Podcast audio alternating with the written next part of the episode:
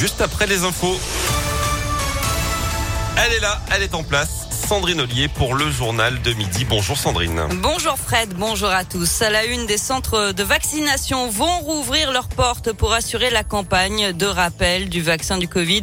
C'est ce qu'annonce ce matin Gabriel Attal, le porte-parole du gouvernement. Quant à la vaccination des enfants de 5 à 12 ans, une décision sera prise en début d'année prochaine. Alors que la cinquième vague de l'épidémie est bel et bien là depuis deux semaines, le nombre de contaminations progresse très rapidement de l'ordre de 40 à 50% par semaine. Le taux d'incidence est désormais supérieur à 100 cas pour 100 000 habitants sur l'ensemble du territoire.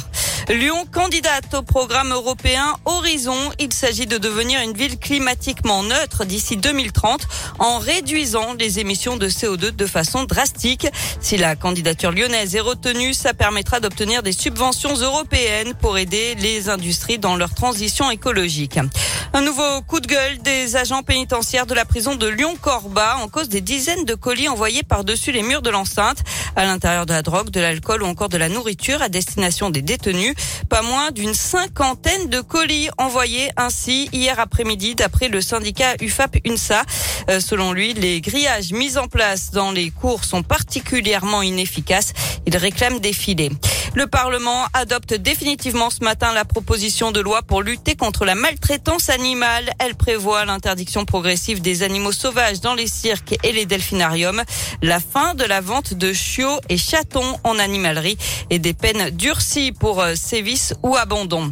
Et puis mauvaise nouvelle, le Sénat retoque l'indemnité inflation de 100 euros promise par le gouvernement aux personnes qui gagnent moins de 2000 euros par mois, soit 38 millions de Français. Les députés devraient rétablir le texte quand le projet de loi reviendra devant l'Assemblée nationale.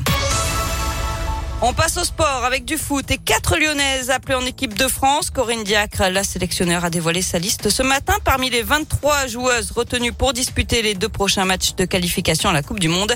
Gridge Mbok, Perle Moroni, Delphine Cascarino et Melvin Mallard. Les Bleus affronteront le Kazakhstan vendredi 26 novembre, puis le Pays de Galles mardi 30 novembre. Enfin, jackpot pour la ville de Saint-Priest. La mairie détient une œuvre d'art qui pourrait valoir des millions d'euros. Ce soir, au conseil municipal, les élus vont valider la mise aux enchères d'une huile sur toile de Gerhard Richert acquise en 1988 pour moins de 100 000 francs. Mais le peintre allemand encore vivant a vu sa cote exploser et le tableau a pris de la valeur beaucoup de valeur même, puisqu'il a été estimé à 3 millions d'euros il y a quelques années. Il pourrait valoir une dizaine de millions aujourd'hui. Les huit autres tableaux appartenant à la municipalité seront aussi mis en vente à cette occasion. La peinture de Richter en sécurité dans une banque devrait être exposée ce soir lors du conseil municipal. J'aimerais bien d'abord gagner à l'euro million et si je gagnais, je ne serais pas sûr de l'acheter non plus. Oh mais hein pourquoi? Je sais pas, je saurais pas où la mettre. Dans une banque à l'abri. Peut-être éventuellement. Merci beaucoup Sandrine. L'info revient tout à l'heure.